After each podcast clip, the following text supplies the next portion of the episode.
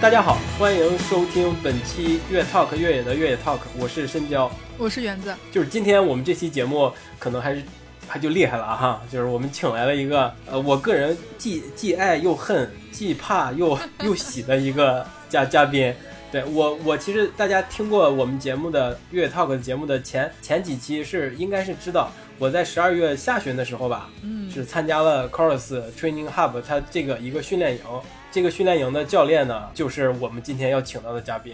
罗教练。罗教练可以跟大家介绍一下自己。好，大家好，主持人好，我是罗玉莹罗教练。那我目前是一名田三项教练，然后也同时也是长跑教练。这么简单吗，罗教练？呃，不把自己的自自身简单的阐述一下吗？或者园子你说。你说我，你给把我们甜言蜜语先献给罗教练，好吧？这这个时候我一般都会比较害羞的。我首先想说，就非常荣幸罗教练能作为就是我们当时 course 做这个 training hub 叫变强需要多少天的这训练营的教练。然后就是我没有这个机会被罗教练指教，但是我亲眼见证着这个群里面这些。这些叫什么妖魔妖魔怪兽们每的一天天的一些变化，想说，嗯，先从罗教练自己的这个运动经历先开始吧。其实我我看过了解过罗教练，他在某一个报道或者是某一篇自己写的博客中提到自己的理想和梦想是，呃，教出世界顶级的耐力运动员，呃，就是教像我这种，呃呃，刚开始跑步。跑得特别烂的，是不是不是你的业务范畴之内啊？其实我是从小是没有在怎么运动的，就是小时候家庭其实没有一个运动习惯，但是一直到了高中的时候才去了田径队，才开始跑步。那后来到大学就是接触田径三项嘛。那其实我觉得啊，就是运动这件事情是很多学问，就是需要。有一个教练或是一个人，可能是朋友，去带你进入来，带进来，然后去教你一些正确的方法，让你少走很多冤枉路。因为其实我自己本身就是，呃，就是刚开始运动的时候，可能田径队的时候，或或是刚开始练铁三的时候，其实都，呃，很多事情自己也不知道，所以也。犯了很多的错误，受了很多伤，结果自己也是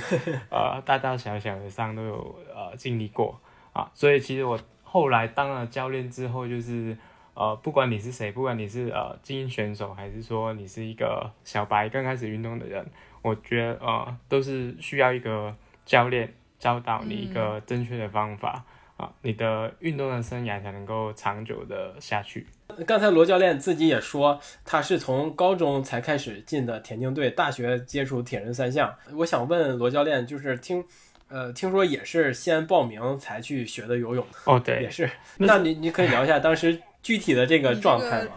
对你这个你这个流程有点奇怪，罗教练。对，因为那时候其实小时候因为没有学过游泳啊，就一直学不会。然后后来，呃，到大学才进入田队嘛。那时候也没有想过学游泳，其实就是呃，觉得哦，骑车好像很帅气，然后也想要跟着骑，因为那时候只只知道跑步嘛。然后后来，呃，跟着呃这个田队伍练了呃几个月之后，就发呃就觉得说，哎，好像可以试试看这个真正的铁人三项，就是标准的距离就是一千五百公尺的游泳，然后再骑四十公里。的自行车，然后最后再跑十公里嘛，啊，后面两项我都应该是没什么问题，可是前面这个游一千五百公里就游泳，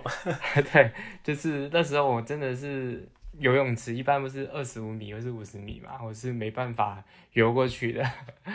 对，所以那时候呃我也很犹豫，就是我也不知道到底自己能不能完成这个挑战，可是我就很想要试试看，因为我真的没有试过嘛。然后啊，那时候我的身边的呃学长跟教练其实都鼓励我说：“哎，其实没有想象中想象中的这么困难游泳，就是你只要每天游，每天下水，你就是终有一天就能学会，是吧？对。然后最重要的真的就是要报名一场比赛，因为如果你没有报比赛的话，你是没有办法下定决心说我要每天下水，因为没有一个期限在那边。”你就没有办法逼自己，你一定要在那一天之前学会啊！所以我觉得这 这这个真的是很重要。你先报名一场比赛再说，你不要不要给太多借口给自己啊。所以那时候我其实你看教练是这样，对吧？对啊，那 教练的心态跟普通人也一样，也花了好几个月才真的学会能够游一千五百公尺啊，也刚好是在比赛前可以完成。对啊，我我你当时那个就是先报了名，然后去学游泳。那问一个那个很教练的问题，那你当时找教练了吗？我觉得这个问题太好了。那时候其实就是因为在田联队里面嘛，那那那那时候学长其实都都会游泳，然后也很热心的教学，也有教练。那时候也是徐国峰教练在啊带队啊，所以也会每他们每天的训练我都会去，然后我他们在游泳，我在旁边。呃，练换气啊，练练划手的动作啊，就是旁边玩水，然后慢慢跟着跟着就，嗯，哎，那那个铁铁铁人队里边是是不是就你自己不会游泳啊？是很罕见的一个 一个一个队员。当时是是这样，就是只有我一个是在旁边，就是在特定自己一道，就是没有游泳的一道，然后其他道其实都是在游泳的。所以他们也会接受，是吧？这个呃，大学的铁人三项队也会接受不会游泳的学员。对，因为他们觉得，呃，就试试看嘛，总有一天会学会的。就是你只要愿意、有决心、愿意花时间去练习，他们就就可以就觉得可以大家一起训练这样。那你个人呢？你是因为就是中长跑觉得太太枯燥了、太无聊了，或者是哎呃满足不了你的继续的什么一些愿望，或者是？或者是觉得太枯燥了，刺激不够了，还才去尝试铁人三项的嘛？哦，其实这个我在高中的时候田径队嘛，那那时候其实，在队伍里面其实已经有认识到有铁人三项这个运动啊，有就是我队员是一个有有些是铁人三项的一个运动员，那时候就觉得他们好厉害啊，就除了练跑步之外，还要练游泳，还要练自行车。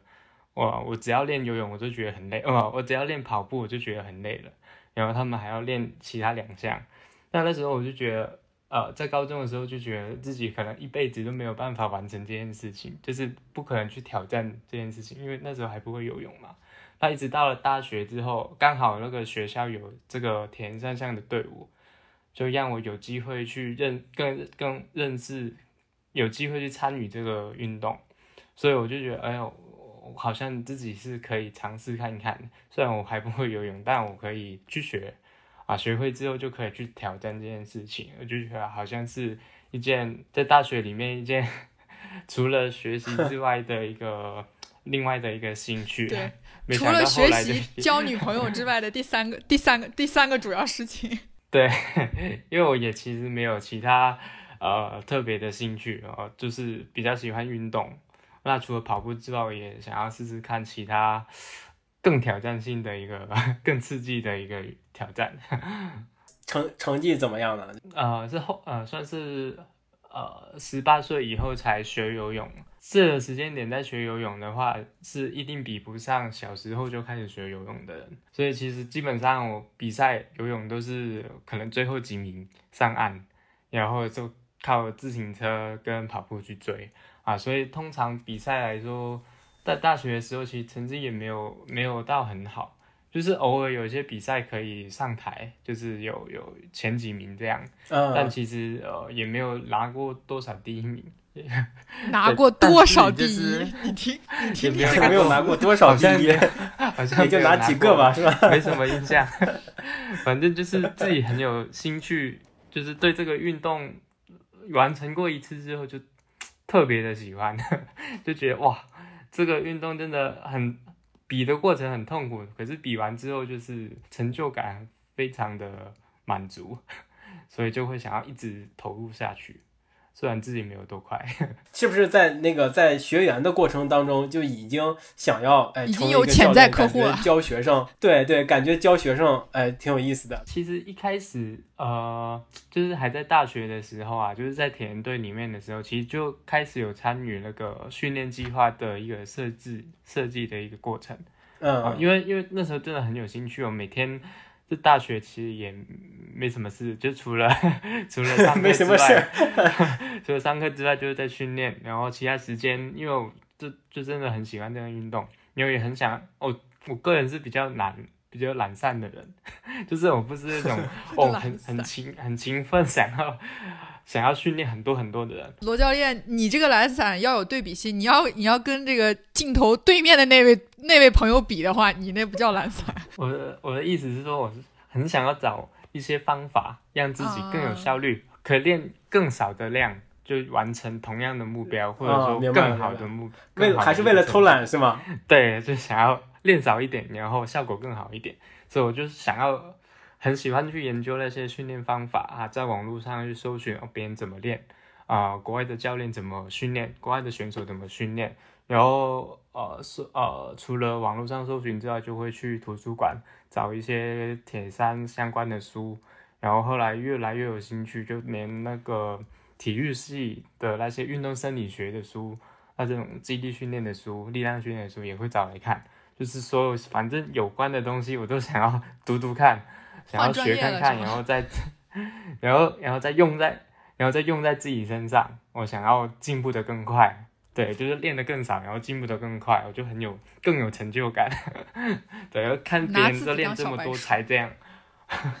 然后我我只要练更少的量，我就 可可以达到同样的成绩，我就觉得哇，这个更厉害。所以那时候大学的时候就读了很多相关类型的一个书，跟很多的文章，就后来就是慢慢累积了一定的基础，然后在铁人队的后期也会参与到这个训练计划的设计的部分，所以也是在那时候有教学的经验。因为自己也在训练嘛，所以等于是自己给自己开这个训练计划，然后也帮学员看一下他们的训练计划，所以也是从那时候开始就有点类似教练的角色。当然那时候自自己也是一个运动员，助理教练是吧？对，对，助理教练的概念。你刚才说，呃，是你你们大学的呃铁三队的教练是有徐国徐国峰老师是吧？你有跟他有一些交流吧？对对对，他本身也是一个对这方面很有兴趣的，我跟他其实很像，就是都想要呃认了解这些知识，然后用在自己身上，然后可以变得更强。对，所以我们就 常常会聊相关的一个事情，然后后来就有合作写一些相关的著作。啊，对我看我看说你你们两个人有合作过写合作写过两本书，对吧？对对对，你觉得就是呃，是写这个书的过程当中，对你这个呃重新理解训练计划，或者理解什么是训练，如何提高训练成绩、运动表现，是也有一定的帮助吧，或者是提升？一开始我是自己在读那些书或是文章嘛，那其实自己读懂，自己读懂这些知识，跟我自己能够写出来、整理出来一系列的知识，有系统化的整理出来，是完全不一样的层次。对对对。这个经历过这种整理的过程之后，你的知识会更变成是自己的东西，对，你就能够用自己的话讲出来，用自己的逻辑去整理出来，对，这这样的知识其实是更能够呃去呃教给别人，就是就是更有价值，对，所以其实呃参与这个两部著作的这个过程，其实也是。一个很好的一个学习的过程啊，对于自己写作方面，就是把把自己知道的东西整理出来的这个能力，我以前是是是没有的，就是我以前 以前国中、高中就是中学的时候，其实作文能力都很差，写作能力都很差，都不知道每次中文课我都不知道那个作文要怎么写，对自己都不知道怎么整理自己的想法。那后来参与这个著作的写作之后，其实就是大大的加强这方面的能力，其实也是对于不管是后来的教学，或者说在整理自己的以后的一个课程的设计的时候，也会很有帮助。那这个时候是不是就已经呃是决定自己可能以后就要就要作为教练来当成自己的工作或者是事业了呢？还是之前就已经决定了？其实那时候也没有做这样的决定，因为。说实在没有信心，因为，嗯，因为因为在那时候来说啊，就是可能在市场环境不好，就是五年前的时候，其实大家大家对找找这个教练付费请教练来帮你设计训练计划这个概念，其实是没有没有现在这么好。是，对，就是对，还没有形成一个很很很大的市场啊。虽然现在也不大，可是那时候其实 更更很难想象，就是你没有办法靠这样的这样的工作去呃呃谋生啊。所以其实那时候我也不敢想，就是我是完全当一个职业教练。所以呃，在当时其实也就是呃边边做边看。我也不知道以后要怎么做，我反正我就是我我先把自己有兴趣的事情先把它做好再说。所以那个时候就可能还是更多的是兴趣，就是特别想做这件事儿，但是也不确定以后能不能把这件事儿真正的当成自己的职业或者是置业来一辈子从事，是吧？对。哎，我们简单其实跟罗教练聊了一下他的过往的一些运动经历和他这个教练的一些萌芽的教练梦想萌芽的一个阶段的一个一个经历。其实我作为教罗教练的一个。学员吧，算是学员学员吧，是我请罗教练来聊天，还是有一点小小私心的。我我其实是就是经过了这个大概有三个月的时间的训练吧，还是虽然执行的效率不是太高，对待的态度也不是特别严肃，但是我还是有一些小的一些想法或者是小的一些疑惑，想在这跟罗教练来进行一个交流。我觉得这个也是跟我们的给我们听众的一个福利哈，这个罗教练也职业教练哈，付费的。就是需要花钱的，来来，我特别想说，你快点问吧，你前面这么多废话，我跟你说，作为作为想听的人，我忍不了了，已经 已经挂了是吗？我经历了这三个月的训练计划，呃，计划之后，我也想继续跑嘛。那我就回想最最最最开始，罗教练在刚开始排训练计划的时候，第一周他可能他的目的是让我们是先通过一周的一些训练吧，是得到一些数据让。我们要了解我自己的身体，我就想问罗教练哈，呃，你是怎么通过那些数据了解你学员的身体的呢？你认不清？啊，不不，认清自己的方式其实也很简单，就是呃，你要先做测试，就是我我还记得第一周我们会先安排一个五公里的一个计时测验嘛，我就是想要通过一个测验，通过一个。固定距离的计时测验，去啊了解说你目前的跑步的实力到底在哪里？不一定是五公里，可能三公里。对于可能刚开始跑步的人，也不用跑这么久，可能一公里也好啊，或者是一千六百公尺，就是田径尝试圈，也是一个很好的一个了解自己的方式。就是你首先知道一个固定的距离最快可以跑多少，那你后面你才能通过这样的成绩去推算说。你呃不同的强度，你应该要跑多快？慢跑的时候应该要跑多慢？你才知道呃合理的去安排你的强度。对，这是一个科学化训练的第一步，就是了解自己就要先测试。再进一步的话，你可以透过一个呃心跳带，或者是现在手表都有一个光学心率，你可以去测试看看你的最大心率是多少，然后还有你的安静心率是多少。最大心率就是你运动的过程中，你最快最快心脏最快可以跳每分钟跳几下，就是你的最大心率。然后再来就是安静心率，就是反过来，你最安静的状态下，你可能坐着或站着的时候，安静个几分钟，然后心跳最低的时候能够到多少？大部分可能是六十六十到七十之间。好，那个耐力运动员通常呃体能比较好的。运动员他可能会到五十以下，那最大心率也一样啊，每个人都不一样，所以我们要通过测试才知道说，呃，我我们的心率应该要在哪哪一个范围才是真正的有氧跑，哪一个范围才是一个到一个特定的一个高强度啊，这是第二步啊，就是通过这样的方式去了解自己的身体。那我很想问一个问题，就是因为。我们知道训练计划肯定都是按照每一个人的那个速度去设置这个区间嘛，但是，嗯，就以我自己来说，就比如说教练是给我设置一个区间，但基本上我很难完完全全真的是按照这个区间去跑完，不管是十公里还是多少。就如果我一旦是，比如说你给我设置六分半，可能我我花了七分或者七分半跑完，这种状况，我是不是今天这个就等于白练了？我觉得深交肯定总有这种状况。我跟你讲，我到我到倒数倒数第三周的时候，我才能跟上那个速度，真的是 才能比较好的控制速度。应该是呃，这个问题可能要分两个层面，一个是可能一开始你的测验的成绩可能有问题，就是你一开始跑五公里的时候，可能没有精力跑，或者说你可能呃呃数据上有一些问题，对，数据上有一些问题，比如说你 GPS 的的情况，可能有漂移的情况，就会导致说你配速过快，就比你实际上快一点啊，所以影响到说后面的一个区间配速区间的设计会有问题。然后在另一个方面，就是说你可能在呃跑步的时候，对于呃配速的一个掌控度没有那么好。就是你呃，比如说我今天的训练计划，就是要在比如说每公里六分到六分半之间，你可能一直每次跑的时候，你的配速可能都不够稳定，你可能一下子五分多，一下子七分多，你可能速度忽快忽慢，那有可能是你跑的呃。跑的次数还不够多，就是你跑的跑对速度的掌控度还不够好。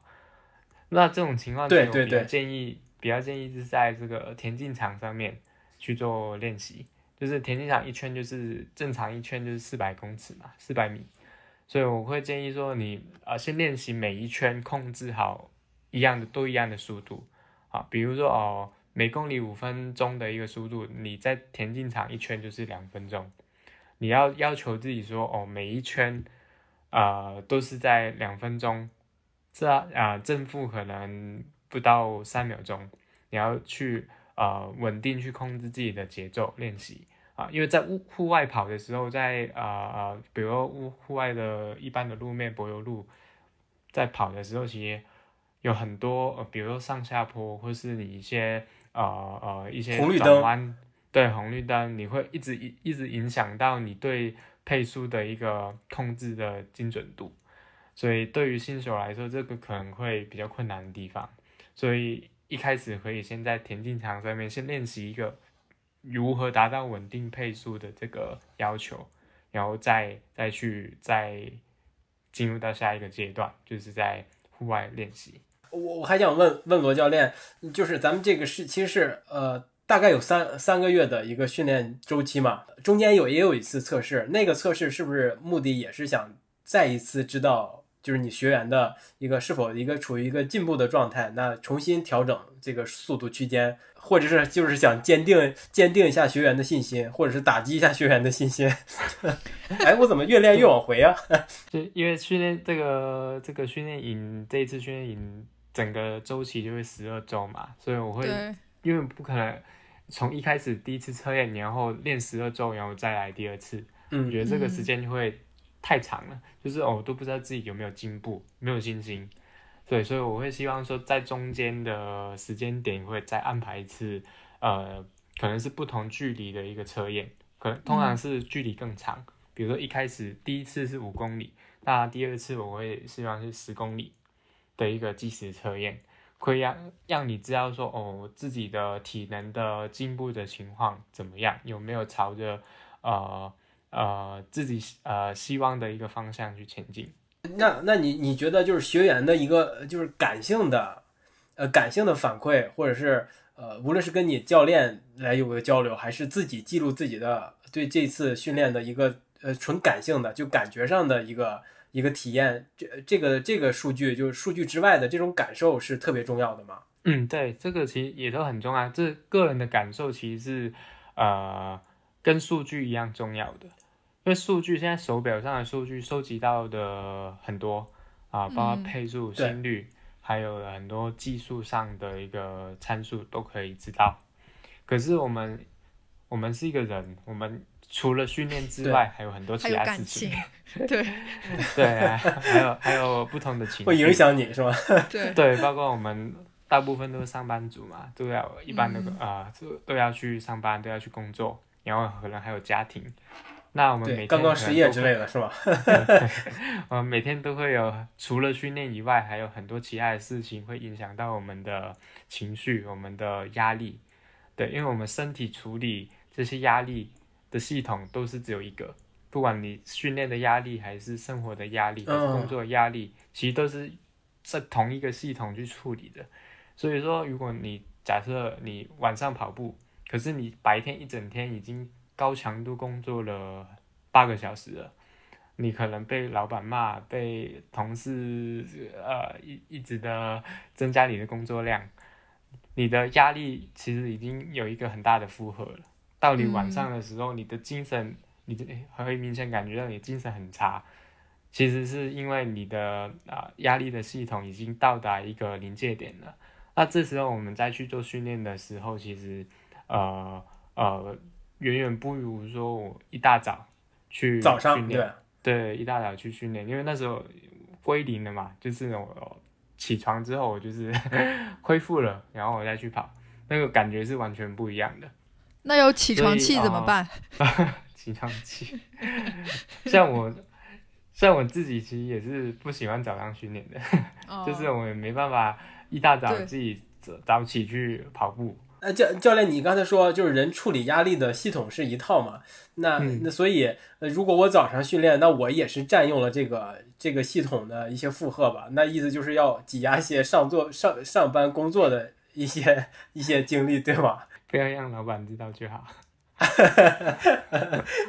所以就是回到那个问题啊，就是你的感受是很重要的，就是运动员的感受的回馈。就是不，因为我们不可能每天的状况都一模一样嘛，每天的工作内容不一样，家庭的状况不一样，所以你每天训练的感受或是你的感觉不一样也很正常。所以你回馈给我，哦，告诉我说，哦，今天感觉怎么样？也许可能很多时候，大部分时候都差不多。那有时候，呃，一些的差别，一些的差异，其实也可以呃跟教练去说。就是让教练知道说哦，今天的情况怎么样，就会这这样就可以弥补到数据量化不到的一些东西。对，因为有时候我们看数据都一样，看数据了，你有氧跑，你可能配速、心率其实都差不多，但你的感受其实可以差很多。对，所所以其实我我的一个疑问就是说，如果我觉得罗教练就是你有没有遇见过那种，就比如说。可能他在收到这个训练计划的同时，比如说他如果是晚上或者下午跑，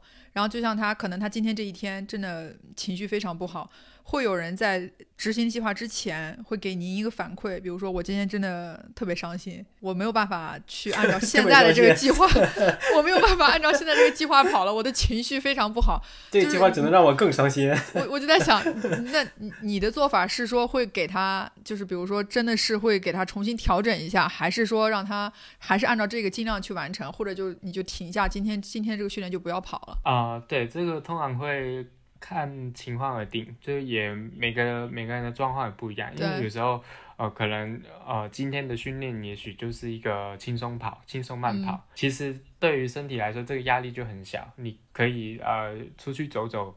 出去慢慢跑，出去走走就可以把这个完成，把这个训练完成掉了。但如果说今天你的训练就是你的训练是一个高强度的间接，这个时候的话，我就会建议说。就是我我会帮他调整到呃别的时候，就是做一个 更好的安排。我我听出来了，你还承担了那个心理医生的，你还承担了心理心理医生的这个工作。对，毕竟得加钱是吧？就是精神状况不好的话，你去训练，其实你效果也不会好到哪里去。嗯，就是你如果跑跑崩了，你心态更差，心情更差。不过，不过这个跟我我之前真的想象中的不太一样，因为从我个人来讲，我有时候可能情绪很不好的时候，我会选择出去跑步。那个状况之下，其实速度是非常不可控的，就是因为那种感觉就是在发，就可能像在发泄吧。因为你你自己也说了，有时候是不可控的，就是你可能今天的计划就根本不需要跑这么快，你就给我全力跑了，给我全力跑，那可能就会影响到后面的计划。因为我们训练计划不能只看一天，就是不是说哦今天完成了就完成了，然后明天又是新的一天。对，明天是新的一天，可是计划是有一个连贯性的，就是我每天的每一周的安排其实都会有有强有弱，一天的强度，然后隔天可能就是轻松跑，可能是休息，可能是恢复。对你不可能说哦我今天轻松跑变成强度课，就是你。明明今天是轻松跑三十分钟，你全力跑三十分钟，然后隔天又要全力跑一个间接，那这时候你的呃呃呃身体的压力就会变得更大，就是很容易受伤。所以这情况就是教练不想要看到的，就是就是一个不可控的一个状况。那这个就是有一个呃，就比比较比较严肃的问题了。呃，大部分学员就如果想要找一个教练，呃，去学习跑步，或者让教练呃监督自己跑步，给自己制定计划，都是想要保质保量完成的，最后能得到一个比较好的结果。那这个时候，教练的职责可能就更多是是制制作制作制定一个非常符合教非常符合学员预期或者非常符合学员现状的和目标的一个。一个训练计划，你你想，那那学员就总总想着呃偷个懒呀，或者是因为心情不好呀，工作工作有压力啊，就就不跑了。那这个时候你该怎么掌控这个度呢？说，哎，今天我需要 push 你一下，明天可能真的是这样的情况，我就呃给你放松一下。就这个度，你觉得是该怎么找呢？遇没遇到过一些呃处理不好的情况，或者是你经验少、年轻的时候会觉得，哎，那我就一一定要逼迫你更多，或者让你尽量的多训练，按照计划。嗯，百分之百执行下来，那可能现在就会有一种心态上的变化。这个其实每个教练都不太一样。那像我我自己是一个比较信任学员的人，就是 你说什么是什么了。我不会，我不会强迫别人训练，我不会强迫我的学员去训练。你不想练就不要练。我不会，我不会强迫说哦。我学员跟我说，我今天不想跑，我硬要，我就是强迫他一定要去跑，不会。他只要跟我说我不想跑，我就不会让他跑，就是就是会让他休息。有时候他可能是想要偷个懒，就是可能哦，真的可能工作上很累啊，或是有其他的事情。那有有些情况是他就很故意要偷懒嘛，就是他根本就不想要训练。这种情况是。我是觉得很少了，因为毕竟我我是一个收费的教练。如果说你现在 付钱给我，浪费的是你自己的钱，是吧？对你付钱给我，然后你自己不想训练，我觉得这样合作不下去也没意思。对我也不可能白白拿你的钱嘛。所以这种情况其实很少了，所以你不会有心理负担，觉得我必须要就是履行我教练的职责，不会有，就是这种情况很少了，就基本上，嗯，基本上不可能说我，我付钱了，然后我不想训练，就是对对对，他已经有这样的、这样的、这样的付费的觉悟了，对吧？就就已经有一个很大的决心，他要完成呃某一个目标嘛。我认为啦，教练就是。不应该去用强迫的一个态度去，呃，要学员去训练，就是我觉得应该是一个合作的一个方式，就是教练只是给他辅导，就是给他一个呃方向，让你知道说哦，你要怎么练，怎么训练，决心还是要在学员的自己身上，就是你你一定要知道自己为了什么而练才是好的，你不是要。为了别人而练，不不是为了教练而练，不是为了对，你要自动自动自发的有一个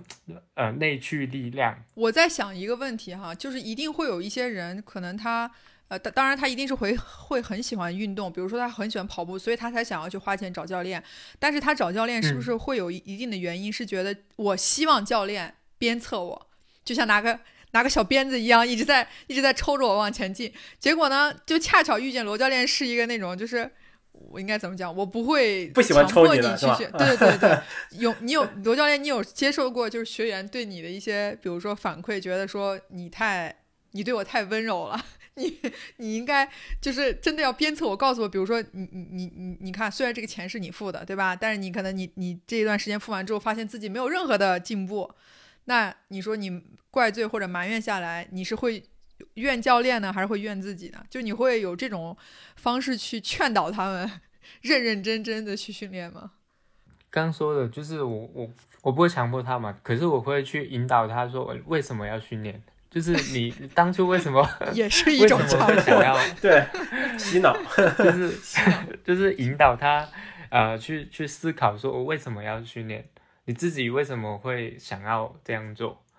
就是有什么原因让你这样做？一定会有原因嘛？那这个原因还在不在？我会问，就是会引导他。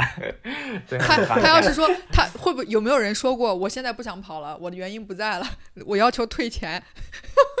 我怎么觉得 应该不会有这种？对对对，我这种我这种奇葩的脑回路的学员还是相对于少一点。对，而且其实你想想看，啊、你想想看，我其实也是啊、呃线上的一个方式嘛，就是我其实没有在你旁边。说实在话，我也没办法强迫你，我没办法拉你出门。你不出门，其实我没办法强迫你，所以我只能要求就是你内心，你的内心想要怎么做。你自觉一点是吗？对对我觉得是这样的，你其实这这种现象还是挺普遍的嘛。就像好多人买健身卡呀、报游泳班呀，就是都是想要，呃，是他是其实是想让就花这个钱呢，或者是找这个找到的这个教练是逼迫自己，或者是强迫自己来来坚持训练、坚持运动的。那那这他们看待学员跟教练之间的关系，就跟罗教练这边他所倡导的学员跟教练的关系其实不是一回事儿。他罗教练这边，他希望跟学员是一个合作的一个关系，对吧？大家都是成年人，你你别嗯你别还需要我我强迫着你，还呃逼迫着你，还引导着你，跟哄孩子似的，让你运动，让你让你学习，对吧？呃，那那就不是罗教练的风格。但是大家呢，有好多人就觉得，哎，我得找一个。得找一个找一个老师，老师像小学的时候，像初中的时候那样，是强迫着你来学习的。大家都自觉点儿，对吧？对，我觉得就是还是要为自己负责啦，就是因为运动是其始终还是你自己的事嘛，就是身体是你的，不管你是想要健康还是你想要追求成绩都好，都是你的事。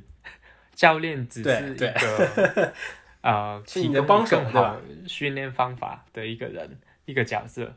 他没有办法真正真正的去强迫你做一件事情。所以我想问罗教练，就是你接受到的这些学员里面，他们对于就是能看懂数据或者明白，比如说这些数据到底是什么意思的人，就这样的比例能有多少？因为刚才你也提到了嘛，就是可能你更多的时候会是在就线上去对大家教学，那其实线上就存在一个你要看他们的跑步数据，那他其实是不是作为学员来说，他自己也要去看自己的跑步数据，还是说其实嗯不需要？就是只要跟着跟着练，大概理论上是不需要吧。你 要看个人，就是学员看自己本身有没有兴趣，因为有些有些运动员其实他本身就是对数据没有任何兴趣，对对对他就想要变得更快，变得更强，比赛想要赢而已，他没有说没有要研究那些呃那些东西，对那些那这样的话，其实工作只要交给教练做就好了，就不需要说哦每天跟他讲一大堆有的没的数据这样，他只会觉得更烦而已，他根本不想要听这些啊。可是有些有另外一类，就是哎，对于运动也好，对于数据也好，都很很有兴趣，都很热爱，就是啊、呃也很喜欢自己去研究。那这时候教练就可以去多跟他分享，啊这些数据背后的逻辑啊，还有呃原理，教他可以怎么看，就是自己可以怎么去阅读这些数据。那这对于他自己的训练也会很有帮助，因为他更了解。啊、这这些数据背后的意义，嗯，他会练得练得更有感觉，就是更知道自己在做什么事情、啊。对，就会有这一类的学员。那如果学员学会了自己看数据，那是不是就不再需要教练了？数据归数据，其实它呃训练的训练的方法、训练的逻辑，其实它背后的系统还是、嗯呃、嗯还是跟数据没有一定的关系，就是数据是一个呃它就是个数字嘛。表层，对，对这是表层的东西嘛。你要怎么去阅读它？其实你背后要有一个啊、呃有系统的一个知识的理论去去去支撑。你没有办法说哦，只看数据你就知道要怎么练。你你背后还是要需要有一套的训练的方法。所以教练、哦对教练来说这个就是它的价值的所在，就是训练方法不会只有一种。就是呃，会有很多的途径会达成某一个目标。那呃，学员可能就啊、呃、知道某一种方法，可是可能他会有自己的盲点，就是不知道呃呃遇到别的情况，他应该要怎么做，他可以怎么做。那教练有经验的教练就可以帮助到他呃在不同的情况下可以怎么这样去应对。还有比赛的一个经验等等，都是一个啊、呃叫做相辅相成的一个角色。那所所以教练这个角色对于一个想要运动的人来说，还是呃非常有必要的，对吧？那呃，还是对特定的一群人有必要呢？我想问这个，就是有没有人呃，我就是想跑跑步、运运动运动，也没有什么成绩上的追求呀，呃，是不是这种人可能就不是真的是必要跑步教练或者是一个教练呢？跑步教练也啊，应该说教练其实也会分呃很多不同的类型，像我这种就是比较适合啊，算是后期，就是中后期。重度成瘾，就有一定的运动水平了，对吧？对，就是已经对于运动表现很追求，他想要突破自己的 PB，想要突破突破自己的成绩啊，这这类型的运动员会比较适合啊，像我这样的教练。可是也有一些是 啊，刚开始运动，他啊想要只是想要健康，或是只是想要完成五公里，完成一个十公里。对于成绩没有任何要求，或纯粹就是想要健康，那也会有这样的教练可以带你啊，怎么去做热身啊，怎么去呃呃跑步的动作，怎么比较有效率啊，其实都会有不同的教练的啊，可以去做选择。你还是得要是吧？这个市场还要 必必须要越来越大。那我接下来可能就要问一个。跟跟这次训练营其实也有一些，也不能说这次，就是跟很多存在这个训练营有很大关系。就是，呃，之前我知道罗教练其实就是最早也在 RQ 嘛，包括可能国外一直大家就尤其是我觉得铁三人群比较熟悉的那个 Training Peaks，再到现在，其实我们不管是 GPS 的运动手表，还是各大有一些品牌，它都会去做一些跟训练相关的这种工具，就是。我想知道，就是作为教练来说，你会有一种感觉，觉得这种工具的存在是在取代你们的位置，还是说其实是给你们相当于是提供了一个算是辅助帮助的这么一个？对对对，就是怎么去看它它这个这个定位呢？我觉得训练平台就是一个呃呃泛指各种的训练平台，其实都是一个很有呃算是一个很有帮助的一个工具，就是对于教练来说，它都是。有加分作用的，就是可以帮助教练更好的管理更多的学员，就是就是训练平台。对对，这点非常重要。对，那目的其实就是帮助你去解决一些问题。就是对于教练来说，他其实很需要呃呃大量的去阅读选手运动员的一个运动的数据。数据对对。那在在可能在十年前都没有这些平台的时候，都会怎么做？对，都只能用纸笔秒表，在 对，只能在啊用纸笔手写，或者说在电脑上面自己打，在文件上，就是每天自己自己在那边整理，非常的花时间，而且也很难找，就是你你就嗯呃呃一个月前的记录可能都没办法找的，很快速的找到，对你可能很快就忘记了，或是你看完了你都不知道那时候在写的是什么。所以后来这些平台的出现，包括手表，还有这些呃软体的呃的发展，其实对于教练或是对选手来说，都是一个呃很好的一个沟通的平台。嗯，沟通不只是文字上的沟通，还有就是数据上的回馈，就是数据收集起来，让教练每一秒钟我都知道你的心率是多少，你的配速是多少，有没有偷懒我都知道。所以，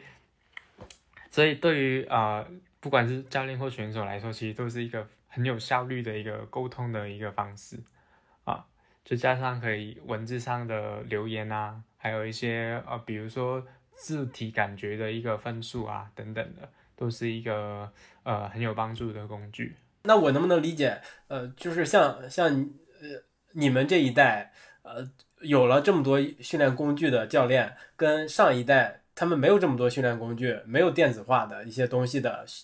呃，帮助和辅助的那群运动教练，呃，工作方式是完全不一样的。呃，我我前一段时间还还跟朋友有有聊到过，就是呃教练的问题。他他说他的观察哈，他说有一些特别传统的教练，可能辅导一些运动水平非常高的，就像那种省队啊，就像国大陆这边省队或者国家队的那些教练，他们可能重点关注的学员。就那就那一两个，就是他们指望着他能能在大赛上取得好成绩的，或对，或者是有非常有潜力的，他会重点关注这几个呃人。那其他的人呢，可能他不一定能够看得过来、顾得过来。我当时我就在想，说是不是这种训练工具，就包括像阿 Q 啊，或者是呃 Train Training Hub Hub，还有什么呃 Training Peaks 啊，就都都是不是能够帮助教练更大范围的呃辅导一些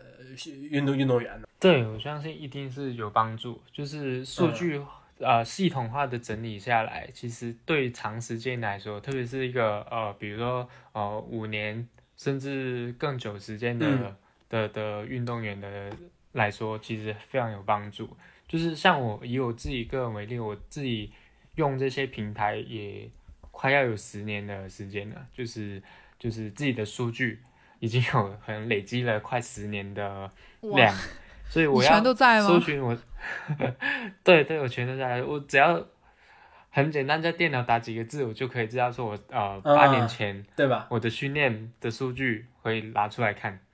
我可以整理下来。哦，我进步了多少？我那时候做了什么样的训练？我可以很快速的查看。对我的运动员也一样，我可以随时随地的很快速的找到我想要看的东西，我想要比比较的一个记录。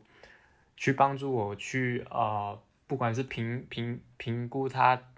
进步了多少，或者说他呃呃之前有过什么样的状况，我会很快速的整理出来，我可以让我自己去知道说哦，我应该接下来可以怎么做。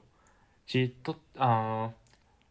每个教练会有不同的用法，我觉得，可是或多或少对于每个教练来说，其实都会有一定的帮助啦。那罗罗教练，我想问个问题，就是你会觉得，就是呃，未来的趋势是不是会变成一种，就是教练跟学员之间是会非常依赖，比如说像 Training Hub 这种，就就类似这样这样的平台，然后它就真的是一个可能更长时间是学员跟教练这种远程的交流，短时间或者是你只可能有机会才能跟教练真的有线下的这种让他看着你跑步这种状态，这会不会是一个未来教学的一个长久的方式？这个绝对会是一个趋势，就是啊，特别是啊，近两年疫情的关系，其实很很很大程度，包括我们像工作上会议，我们很多都用啊云端的方式去完成了。那 训练其实就像现在。也是一样的道理，就是就是我们的手表现在已经发展的这么好，这么方便，随时随地可以上传我们的训呃训练的记录。所以其实对于教练或者对于选手来说，他不需要再绑在同一个地方、同一个时间，我们不需要再受到呃时间地区的一个划分，我们就可以完成以前呃的工作。那其实一开始我想到，一开始其实我会做这个呃线上的一个一对一的训练，其实也是因为看到国外就欧美地区。其实他们已经发展这一个方式很久了，因为他们其实地区啊，这个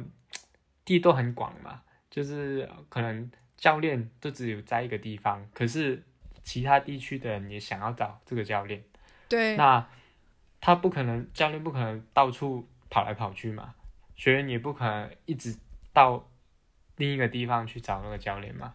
所以线上就是很好的解决这样的一个。这个这样这样的一个困难，所以啊，以后我觉得在亚洲地区这样的训练的模式也会越来越多，就是大家会越来越能够接受这样的方式啊，因为确实你啊，对于一般人来说，其实你很难啊每天啊固定一个地方、固定一个时间去特定的跟一个特定的团队去训练，对，毕竟。还是要工作嘛，还是有家庭要照顾嘛，所以你自己能够啊有线上的一个训练计划，然后自己找适合的时间去完成，其实是确实是方便很多。对，这是很多学员给我的回馈都是这样，就是呃一开始可能以前都是跟着这个团体的训练，或者是啊跟朋友一起训练，可是后来大家都很难约啊，时间都不一样。然后地点也很难调，就是地点都不很难去固定，所以后来呃自己自己去 完成训练，其实是最简单最快的，最有效率。所以啊，对，所以我觉得线上训练是一个未来一个 趋势，然后也会对这样的平台训练平台会越来越依赖，因为这个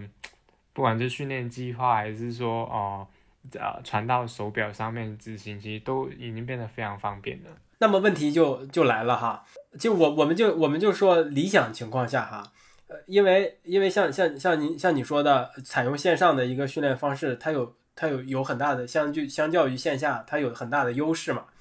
那呃那其实是考虑到综合了效果、训练效果呀，一些实际的实际的情况，例如距离远跟还有是。呃，个人可能效率更高，像像这种综合了好多原因，达到了一个平衡。这个时候，你可能觉得线上要比线下有更大的优势，能让你坚持下来。呃，那我们就在理想状况下，就单纯的从效果来看啊，就像教练跟学员的这种面对面的一些交流和或者是指导，就相较于存在线上，是不是效果啊？单从效果这个维度上来说，可能还是好要好一点。我觉得线上跟线下其实都是需要的。就是不可能说哦，我只需要线上我就可以呃训练的很好啊。我觉得线下其实有它的必要性，因为啊像跑步好了，跑步其实很多动作上的一个技术上的细节，对，其实是线下线下的一个指导会有效率很多。线上的话，我们呃只能透过拍看影片、视频的方式去去划线、画一些啊提点他一些问题。啊，然后他怎么去修正？他其实没有很没有一个很有效率的办法。对我只能透过文字或者是透过呃语音去告诉他你要怎么做。可是实际上他怎么改，有没有改对，教练很难及时的知道。所以这个时候线下的一个训练其实还是非常的重要，因为透过线下的方式，我可以很快速、很直接就可以告诉他你哪里做错了。你哪里需要改善改哎，哪里需要调整，哪里需要对，哪里需要改进，对这个还是啊更有效率的。所以我觉得呃两个并不是说线上一定会取代线下，啊对线下其实还是有呃一个必要性在。对，因为因为其实对我来说，我会觉得因为。呃，怎么讲？自己一个人跑是一种感觉，但是你跟大家一起训练、一起跑是另外一种不一样的感觉。我我因为我之前有真的就是听过，我有跑步的朋友，就是说他就是跟大家一起跑的时候，反而那个状态特别好，就是他能严格按照可能比如说那个速度跟曲线。当然，我我我觉得中间有可能会有人承担了 pacer 这个工作啊，但他自己一个人跑呢就。就有时候就很难完完全全达到那个要求，因为可能时不时他会需要，比如说看一下表，就得我觉得这种状况应该是存在于说，如果他对自己身体不够了解的话，可能就是在他个人去执行这种训练计划来说，是就是可能就会相对于难一点吧。我不知道这个理解是不是对的，因为也要看那个跑者的一个程度，因为像一开始刚开始跑步的人，其实是比较需要线下的教小呃线下的一个训练的方式。对，不管是跟朋友一起跑啊，或者是一些呃前辈或者是教练，其实也是呃，算应该是更有效率，因为因为对于他对他们来说，跑步就是一件很陌生的事情，很多事情其实他们不知道。对你你 线上比较适合就是啊，已经是很多经验，经验很丰富，然后啊啊已经很多事情都知道了的人去，他只要去完成训练就可以了。可是对于刚开始跑步的人，其实他，呃，有人在旁边提醒他，比如说动作的一个注意的事项，或者说，呃呃，或者你刚刚说的大家一起跑同样的一个节奏，让他去不用不用自己去控制配速，这也是一个对他来说很有帮助的一件事情，因为对他自己来说，对他自己去跑的话，可能就是也就很难去控制嘛，就是刚刚一开始讲的。他可能没办法 很好的控制配速，然后每次都跑得很挫折，因为可能一原本要跑六公里，结果跑到三公里，可能跑太快了，跑不完了。对，那如果一一群人一起跑的话，他知道怎么样是一个正确平稳的一个节奏，那对他来说可能就是一个啊比较好去完成训练的一个方式。所以就是这种训练平台啊。或者是一些呃电子产品啊、穿戴设备啊这些工具，对于教练来说，更多的是辅助他来帮助学员更有效率的完成训练的这么一个一个方式。对于教练来说，它其实是一个很好的工具，我可以这么这么理解吧？呃，是能够能能够弥补一些可能是上一代教练不能够尝试或者是有缺陷的一些一些工作方式。节省了很多沟通的成本了。以前我可能哦运运动员跟教练说我今天跑多快多快，可是他没有记录的话，教练其实不知道是 就不知道是不是真的，该不该信你呢？是不是真的？对 对。所以，哎，有了数据之后，就呃非常的客观。那我我我很想，就是作为一个没有参与过，嗯，真的我是非常可惜，我这次没有参与过这个训练营。如果我参加的话，我应该是一个非常成功的一个反面教材，在罗教练的执教生涯里面。所以，但我相信深交深交应该也是一个很成功的反面教材了。就是你对于这次训练营，因为呃。我记忆中，应该这是你第一次参加这么系统的一个长期的训练营，对吧？就是你作为一个学员来说，我还是蛮想问问你的感受是什么样的。就我这个人吧，就如果你让我自己跑、自己训练，我对自我的要求是可以放到无限低的。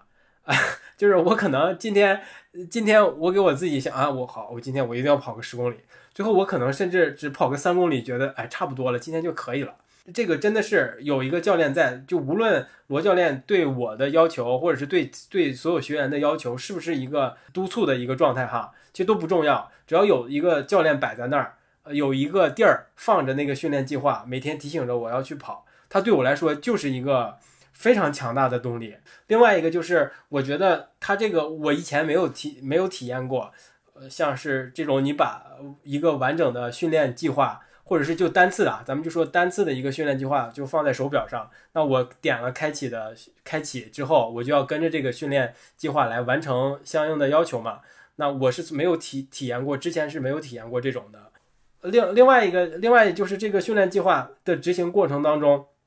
我真的觉得，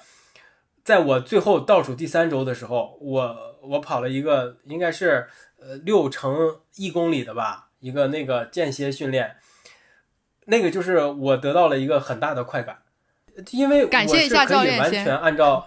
对对对，我就是那在在此之前我是很难按照教练的安排的配速或者是呃强度来完成训练的。但是那那一次我也不知道是因为什么，就是可以完全的控制自己的速度，在那个区间内把那个六乘一公里给跑下来的，我非常的开心。就那次训那次跑完我非常的开心。然后后来还有一次。呃，是应该是接下来的一周，是一个六加六的那那个那次训练，呃，前面那个配速稍微慢一点，后面那配速稍微快一点，我也可以完完整整的按照配速，而且是那个区间配速的稍微靠快一点的那个那那一个点来完成这十二公里，我真的是太爽了。但是我一想，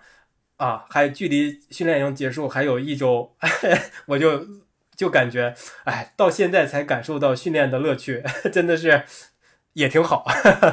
对，所以综合下来啊，就是这整个对这整个的训练计划的执行过过程下来，前面可能我更多的是自我要求，或者是呃有一个训练计划和有一个教练在后面盯着我，我可我我会强迫自己把这个训练完成，但是最后两周我是一个比较轻松和愉悦的心态来面对我的训练计划的，就成就感还是挺挺高的。罗教练，我很想问你，听完这位学员的这个感受之后，你觉得他参加这个训练营，他的目的达到了吗？我觉得很好啊，就是，就是，呃，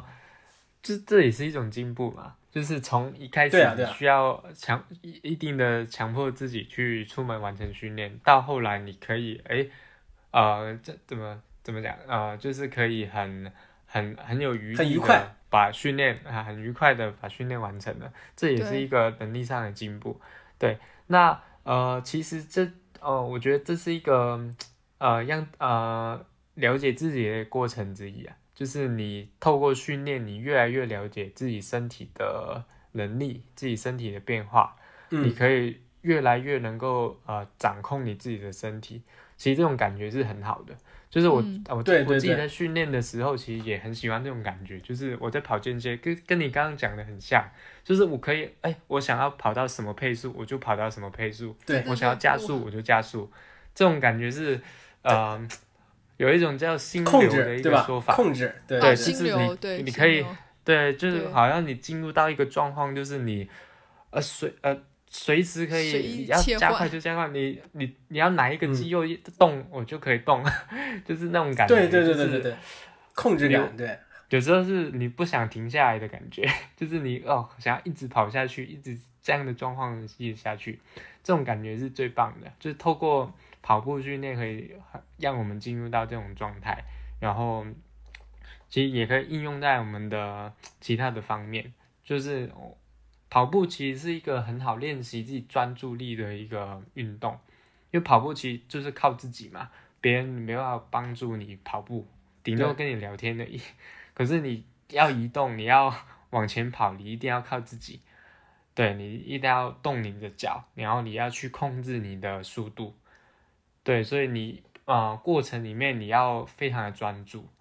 你才能够做到你刚刚讲的，你要跑什么速度，你要多快多慢。对，所以其实啊，你刚刚讲的真的是 讲的很讲的很好，就是你啊，这是一个很好的收获。就是你透过跑步可以达成这样的一个状态，其实啊，跟你能够 PB 的一个成就是一样的。就是你啊，罗教练，我我刚才问了，就是深交作为一个学员，就对于这次呃 course 这个变强训练营的感受。那我想知道，就是你作为唯一的这个教练，也没有助理教练，你的助理教练就是这个平台，就是你在这三个多月跟他们相处下来，就是你有什么样的感受吗？其实也不会说很很陌生，就是其这这就是我的工作嘛，就是其实也是我的呃我的职业，就是做这件事情，就是透过线上的方式去训练别人。那我觉得大家的配合度也都很好，就是也不会说很抗拒这样的方式。就有些人可能是没有办法接受的，就是我看不到教练。这怎么可以？对，那大家都其实也不会不会有这样的想法，我觉得也很好。然后，对我觉得呃，以后我希望就是更更有更多的机会去让更多的呃呃运动员或是啊呃跑者可以认识到这样的这样的不管是训练方式还是说这样的训练的平台。啊，其实对于他们的自己的训练或者说自己的比赛，其实都会更有的帮更有帮助，挺好的，挺好。反正我我是挺有收获。那那我在最后再问罗教练一个一个问题，我还是想，因为你刚才说你是是后一阶段的一个教练，是。是你，如果你自己到达了一个训练极限，我还想有有所提高，在成绩上有所提高，运动表现上有有所提高，那我就需要找罗教练来帮帮忙，给我诊诊脉，就是看我哪哪还能怎么进步。那如果是前一段啊，就是对于对于我这种是前一段的来说，还其实不是特别想找教练，但是这跟你业务业务不冲突哈，我特意把你这个业务给避开了。呃，那就是像我这种，还是不想不太想找教练，但是我又想自己哎排一排计划。那你可不可以给我们说一些基本的原则或者基本的规则，让我们能够哎比较好的坚持下来，而且又不受伤，同时呢效率还是挺高的啊？那其实啊，运动啊耐力运动来说，其实最重要还是循序渐进。四个字，嗯就是你不能一开始就想要呃挑啊挑战自己的极限，就是千万不要呃三分钟热度，就是啊一啊一开始就把自己搞得很累啊。其实我我我都会建议说，一开始你其实不需要啊设立一个很很很大的目标，你只要呃把运动成为你的习惯，其实就已经是一件很棒的事情。就是你不需要把运动想的很难，你不需要把跑步想的太复杂，你可能每天哦，可能一个礼拜你只要安排三天时间，就是去跑跑步，也许就是二十分钟、三十分钟的一个轻松慢跑啊就好。对于一开始没有跑步习惯的人来说，这其实已经已经是一个很好的一个有氧训练。是对于不管是身体来说，或者心理来说，其实都是一个很棒的一个。呃，运动的方式，然然后也不会对身体带来太大的负担。然后建立了一个习惯之后，你再慢慢的增加你的运动的时间，比如说从三十分钟增加到四十分钟、四十五分钟，然后慢慢增加到一个小时，啊，都是一个啊比较轻松的一个慢跑，就是呼呼吸不会太喘，就是一个啊有氧的一个强度了。对于后期你想要追求一些成绩的时候，或是说你想要跑更快的时候，你就可以加入一些间歇跑，一个礼拜可能就是安排一次或是两次的一个间歇训练，然后强度可能就是比你啊慢跑的时候还要更快，然后训练量也不是太多，就是你不需要每次都是要求哦我要跑的很累才叫做训练。其实我觉得耐力运动最重要的还是一个规律性，就是你能够坚持下去，你能够坚持一个月、半年、一年，能够呃不中断的一个规律，才是一个好的运动的方式，并不是说哦，我我就是半年搞得自己要死要活，然后半年都休息，这其实是一个比较不健康的方式。对，跑一次歇半年。对，我就比较推推崇这个中庸之道，就是你刚刚好就好，你不要每次训练你就每次跑步你就是要把自己跑得很累很累才叫训练，那其实是没办法长久的，我觉得。然后恢复也是跟训练一样的重要，就是对于更后期来说，就是你的训练量可能已经比较大了，然后你呃你的恢复就会变得更加的重要。就是很多人只重视训练，只重视比如说我要跑什么间歇，要跑长跑，要跑节奏跑，什么都要跑，然后恢复没有再考虑，这其实也是没办法长久的。对，所以其实恢复也是一个呃很很重要的一个环节，就是除了考虑训练之外，你要考虑到嗯轻松跑的比例是多少，然后有氧跑的比例是多少。对，去平衡。因为这次就是我我们也有回访一些，就是就不是一些，就我们每个人其实都问了，就他们对于这次训练营的一个感受，就自己都有哪些变化。大家都共同提到一个特点，就是说罗教练给出的这个计划，就是感觉嗯很轻松。那他们所所谓的很轻松，他们说的这个轻松肯定是带引号的轻松，就是觉得就是从执行的程度跟课程的安排里里给他们的感觉就是没有说很多的要求要。呃，比如说跑很长的距离，或者要让你感觉就是可能跑完那个整个状态跟面孔都非常痛苦的那种，就还是就是让就是给他们的感觉就可能最真的是慢慢慢慢到最后就一点一点就发现哦，之前前期的这些事的积累，就是为了可能突然之间后面的一个爆发。所以我不知道你这个是这是不是就是你训练的一个风格是吗？对哦，很常讲的就是我啊，比如间歇跑。我安排呃六趟，其实我不是希望说你跑完六趟之后你就完全没力了，完全不行的那种状态。我是希望说你跑完六趟之后，你还能再跑一两趟的感觉，并不是说哦你要你你还有余力，你就要还要再加一两趟，不是。对对对。我意思是说你跑完六趟之后，你还有余力，还有还有还有能力能够再完成同样的速度再跑一趟，或是再跑两趟都没问题，这才是一个适当的一个训练量。对，对长跑来说，可能你跑完之后还还感觉到可以再跑至少半个小时没有问题，这才是对的，并不是说我跑完一个长跑，我我没办我我最后两公里已经是拼命的拼命拼尽全力才能完成这样的训练，那就不对了，那很容易受伤。所以这个其实是对，这是我的一个训练的哲学，就是永远不要在训练的时候到达自己的极限。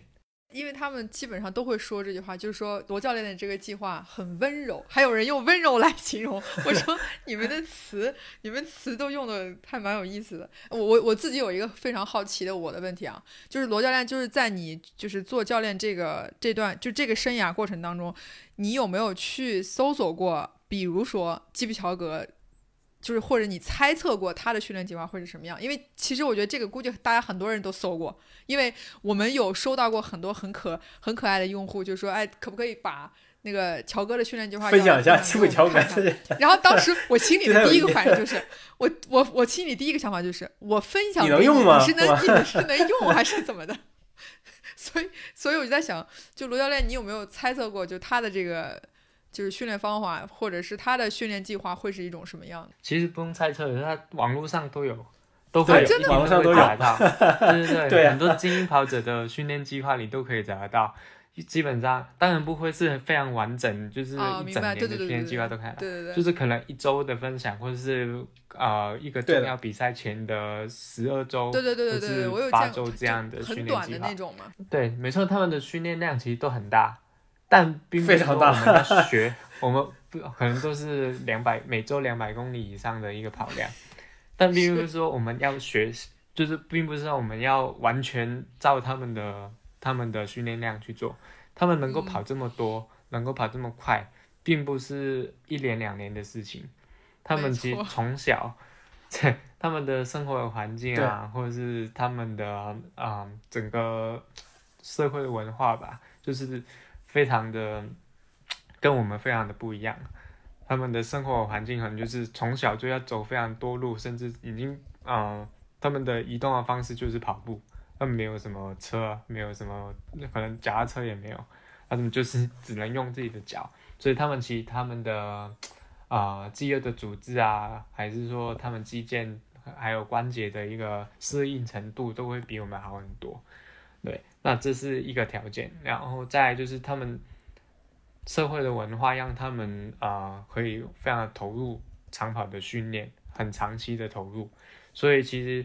他们的强不是一年两年去达成的，他们都是从小一直慢慢慢慢的累积。那一开始也不可能一来就一周跑两百公里吧，他们也是从可能三十公里、四十公里开始训练起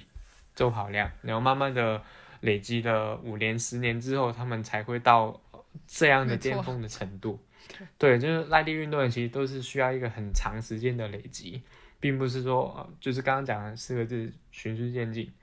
他们都是透过很长期的累积，慢慢的把一个周期一个周期的训练量堆叠上来，才会到我们现在看到，哇，每周跑一百八十两百公里，好像都对他们来说都很轻松，很对对对，确实对他们来说确实是。是的，对，确实是很轻松，没错。对，而且还有还有另外一个可以分享，就是其实他们的训练计划，呃，就是国外的研究都会发现说，其实都会有一个共通点，就是一个很主流的一个，算是比较主流的一个训练的方式，就是近呃最近几年吧，就是一个八十二十的原则，就是他们其实不管是马拉松。或者说，呃，自行车运动员，就是耐力，基本上所有的耐力运动，你想到所有耐力运动员，其实他们的训练的计划，我现在讲的世界顶级的运动员，他们的训练计划其实都有一个共通点，就是他们的有氧训练，就是低强度的有氧训练占的比例都非常高，就会到百分之八十左右。对，就是对他们来说，就是非常轻松的一个。啊啊，强度散步，然后 也不是散步，对他们来说，像像像那个 Kipchoge，他的轻松慢跑的速度可能对一般来说就已经很快了，就可能每公里四五分，对对四五分的一个配速，对他们来说非常非常的轻松，因为毕竟他们马拉松的配速就是每公里三分多，是吧？是的，是的，两分两分五十几。对，像刚刚跑东京马，它每平均每公里的配速就是两分五十三五十四秒，对，这是他们的比赛配速，所以他们每公里五分分钟对他们来说是非常的轻松。那这样的训练，其实在他们的一周里面是占了大概八成以上，八成左右，八成左右的的的比例。所以其实剩下的二十百分之二十，其实呃就。就是高比较高强度的一个间歇跑，所以比例上来说，其实是算是非常少的，就跟我们一般业余想象的不太一样。就是我们可能觉得哇，他们的训练强度一定都是哦，可能天天跑间歇，或者说一周会跑三四次高强度训练，对不对？对对对。但其实不是，他们的呃不只是马拉松，其实很多呃耐力运动其实都有这样的一个共通点。就他们高强度的比例其实是相对少的，因为他们百分之八十其实都在做一个低强度的有氧的训练，就是原因是在于说有氧训练是啊耐力运动的一个基础，就是啊因为我们耐力运动就是在比呃耐力运动在用的就是有氧系统嘛，就是透过氧气去代谢能量去运动，所以。有氧系统越强大，我们耐力运动的表现才会越好。所以他们的之所以能够练这么多，是因为他们有氧系统非常的发，非常的强大。呃，就就是透过长期非常长时间的这样的低强度的有氧训练，才会达成这样的效果。对，并不是我们一般想象的哦，他们一定是练了非常多的高强度训练、高强度的间歇才会这么快，并不是。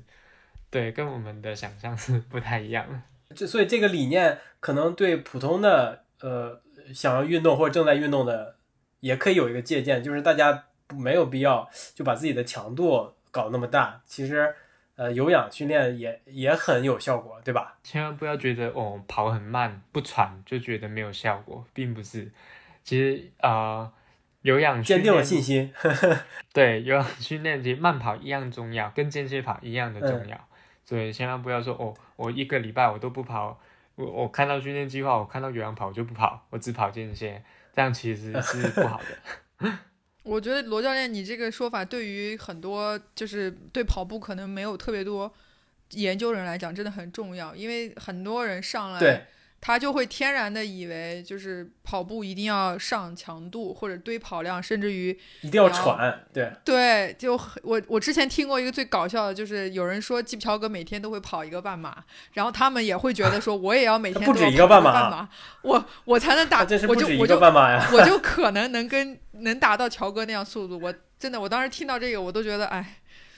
大家都太天真了，不把。就是以为自己的身体跟基普乔格的身体是一样的构造吗？难道？那罗罗教练，我在我在我突然间又想到一个问题，我可以再想问一下你，因为你个人除了现在是作为一个教练哈，你自己肯定还是保持着一个运动员的一个状态，对吧？就是这两个身份。罗教练刚刚比完一个铁三哦。那这两个身份和呃状态是互有补益的吗？对吧？就你是会一直坚持这样的状态吗？因为我们也知道，有好像有一些教练就真的是只是教练而已，他在运动方面可能不会太太，已经不再已经不再追求运动表现了。我个人会觉得说，就啊，我个人的运动经验，我个人的不管是训练的经验或者是比赛的经验，其实对于我的教学，对于我的对给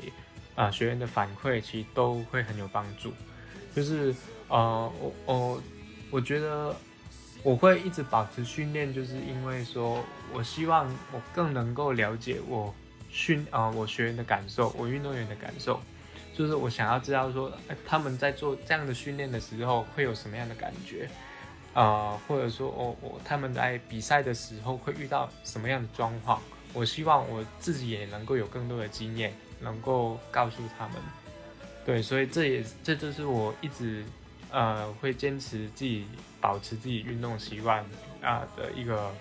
的要求啊。对，最后再说一下，强调一下罗教练的成绩很好啊。是对，我们今天我们今天会在节目的后面附上罗教练的，就是个那个微信的个人公众账号，还有他的邮箱，就是还有他他能搜到他的 blog 呀，还有 Facebook 这些。希望大家如果感兴趣，想要跟罗教练聊一聊的，你们可以直接跟罗教练来联系一下。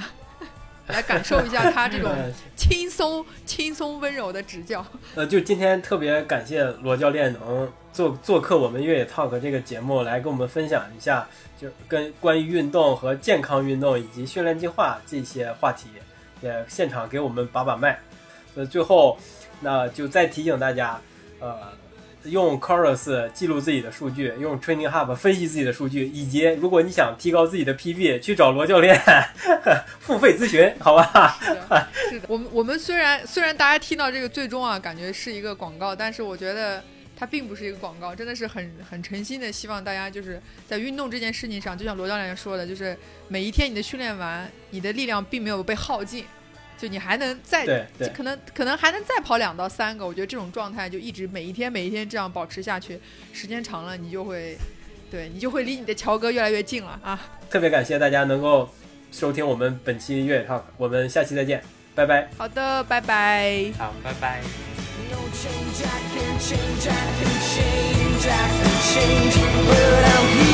In mind, I am here in my mind. people from